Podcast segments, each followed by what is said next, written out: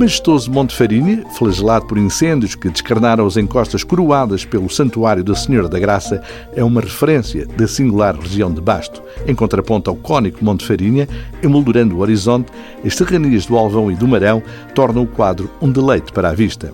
É neste cenário de grande beleza que vamos descobrir em Molares, entre Fermil e Celurico de Basto, o restaurante Sabores da Quinta.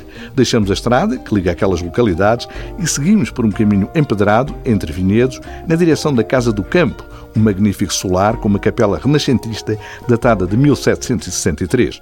As indicações não deixam margem para engano. Após a Quinta do Campo, surge o restaurante rodeado de jardins orlados de camélias e árvores frondosas sala ampla, com um espaço interior separado por uma divisória e uma área envidraçada a toda a volta, o que permite muita luminosidade e panorâmica soberba. A casa, aberta há duas décadas, é gerida por três irmãos que dão continuidade ao projeto paterno, mantendo inalteráveis as bases. É uma forma de homenagem ao progenitor que ergueu o restaurante a um patamar de qualidade que hoje se mantém. O receituário tradicional, os bons produtos e o forno a lenha formam trilogia bem trabalhada na cozinha.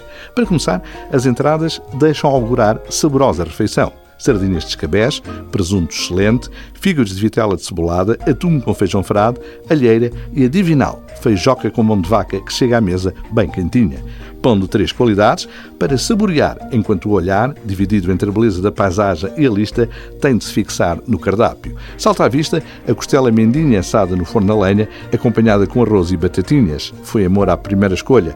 A carne, plena de sabor, macia, acolitada à altura por um excelente arroz de forno, revelou a excelência do tratamento culinário. No mesmo patamar, o javali, estufado com castanhas, pimento e batata cozida, carne muito tenra, a despegar-se dos ossos com grande facilidade, molhos espesso, saboroso.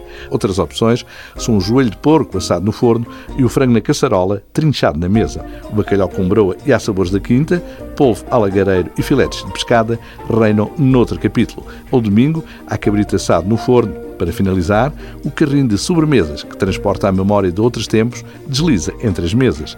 A rabanada de vinho tinto é um ex-libris sem menosprezo para o bolo de maçã e canela e demais doçaria. Boa carta de vinhos, em que não faltam os bons verdes da região e, em particular, o Dinasta, marca de produção própria. Serviço familiar, marcado por grande simpatia e muita eficácia, a condizer com a qualidade dos sabores da Quinta em Molares, Saurico de Basto.